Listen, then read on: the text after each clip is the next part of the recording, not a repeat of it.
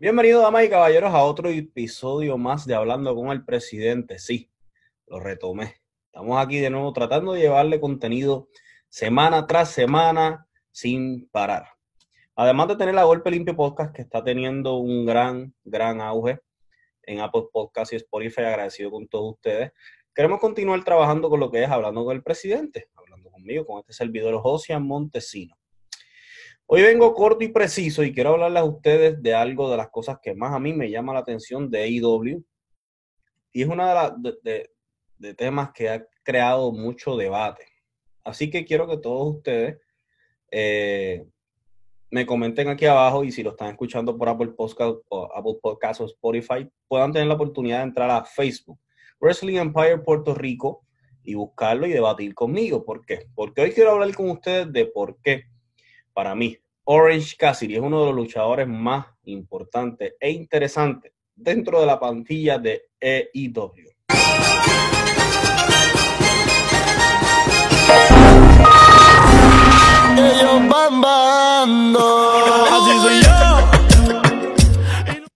Para mí, Orange Cassidy es uno de los luchadores más interesantes que hay en la plantilla de EIW. Y lo hemos visto, obviamente, cuando había fanaticada en las, en las canchas, coliseos, etcétera, etcétera, se veía, se veía el interés, se veía el apoyo a Orange Cassidy. Pero vamos a ir un poquitito más atrás. Para los 80 y 90, los personajes dentro del ambiente luchístico eran diferentes a lo que tenemos hoy en día y a lo que luego sucedió en los, a finales de los 90.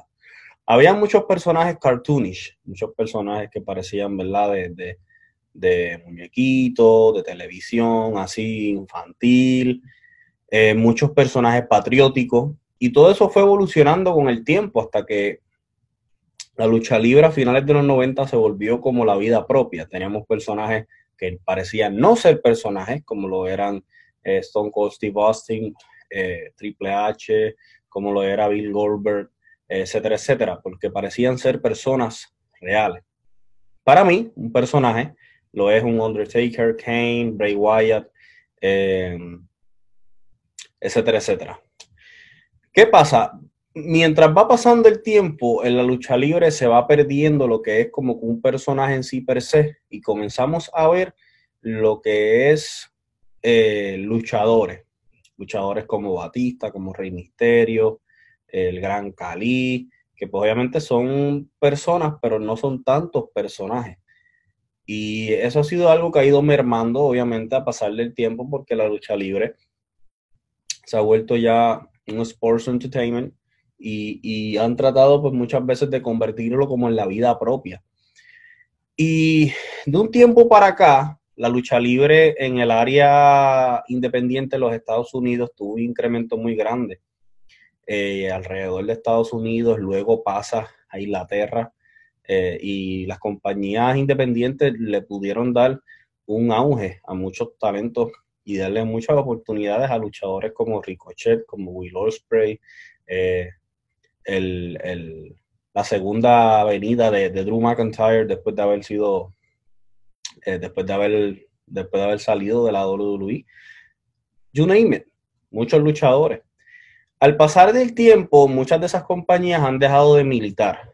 Muchas, eh, compañías como PWG, etcétera, etcétera, eh, han dejado de militar y las compañías grandes pues han, han, ido como que pues acaparando todo eso.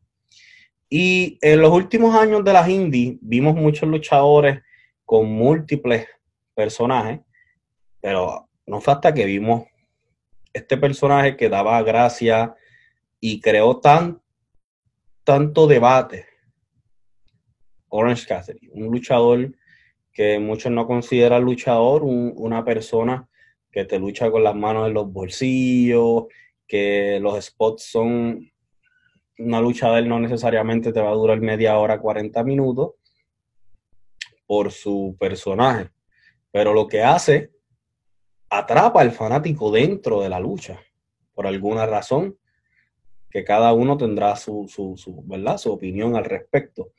Pero ha sido algo sumamente bien interesante lo que ha sucedido con Orange Cassidy, porque luego de luchar por las, por las independientes, luego del video donde, que creo fue uno de los primeros videos de Orange, cuando él está corriendo, si mal no me equivoco, las cuerdas, y el luchador lo carga y pega a hacerle como una, literalmente un, como duermen a los bebés. Eh, creo que ese fue de los primeros videos de Orange que sale y, y fue, se fue viral, se fue viral por ahí. Y ven gente que no son, que no son fanáticos de lucha libre, que no ven lucha libre, pegaron a darle share y un montón de cosas. Y él comenzó a viralizarse. Y siguió, y siguió, y siguió hasta que llegó a AEW. Yo en lo personal, cuando vi su firma en AEW me pareció bien. ¿Por qué? Porque trae algo diferente a la mesa. Y obviamente la diversidad de la lucha libre es algo bien necesario. Y no solamente eso, sino como la gente lo compra, porque la gente lo está comprando desde el principio. Y solo basta ver sus encuentros en AEW desde el comienzo, obviamente, cuando había fanaticadas en, antes de la cuarentena y el COVID. Estaba viendo una lucha de él, de los Best Friends contra Angélico, eh, se me olvidó el nombre, el nombre de otro chico y, y, y, Pac. Y la gente gritaba por él y era en Dark, que no era, no era tampoco ni, ni, ni en Dynamite, era en, fucking Dark. Y la gente gritando por él y una euforia increíble. Y cuando él llegó, la gente comprándole las movidas, gritando sus patadas y era una euforia increíble. ¿Qué llevó a que se creara esa conexión? La diversidad la diversidad. ¿Hace cuánto no se veía algo así diverso? Y sé que mucha gente va a decir, no, porque eso no es lucha libre, es un payaso, no, que si esto, no, no, ¿sabes? Eh, quizá no te, no te va a hacer, qué sé yo, una, una movida así qué sé yo, y con todo y eso, no, no te puedo decir que no va a ser movidas aéreas, porque te las hace, y no solamente te las hace, te las hace con las manos en los bolsillos. Hemos visto cómo, ha hecho muchos topes y muchas cosas con las manos en los bolsillos. Cómo lucha, cómo se mueve bien, y, y, ha demostrado ser más que un personaje, y eso es algo bien interesante, que él ha, él ha demostrado mes tras mes oportunidad tras oportunidades, que él no es solamente este personaje que no habla, las gafas, las manos en los bolsillos. Él ha demostrado ser más que eso. Y ha tenido muchas oportunidades en luchas muy buenas. Contra Pac, Even, la, rivalidad que, tuvo y en la actualidad sigue teniendo con, con, con Chris Jericho que a mi entender esa rivalidad de, él con Jericho, con fanáticos, probablemente eh, hubiese sido inmenso, hubiese sido algo gigantesco, hubiese sido algo increíble. Pero, eh, como todos sabemos, el COVID lo afectó.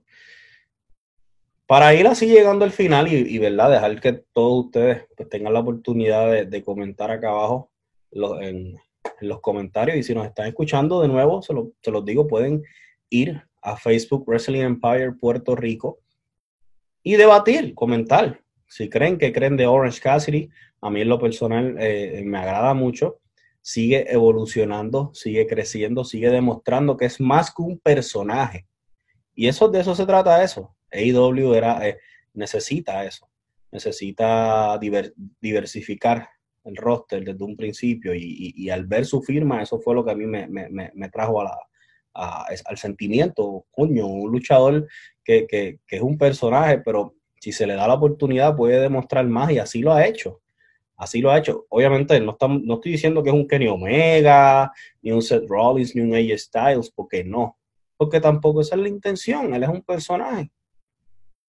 Pero su labor la ha estado cumpliendo. Prendan el televisor o entren a YouTube y vean cómo la gente reacciona a sus encuentros. Eso ha sido todo. Hablando con el presidente, esperen próximamente otro episodio. Voy a tratar de hacerlo hablando con el presidente semana tras semana. Los comment box están abiertos, pueden pasar, pueden dialogar. Recuerda que nos puedes escuchar en Apple Podcasts, Spotify, eh, Anchor, eh, eh, Podcast Addict y de igual forma, obviamente aquí en, en Facebook a golpe limpio slash Wrestling Empire o Wrestling Empire slash a golpe limpio.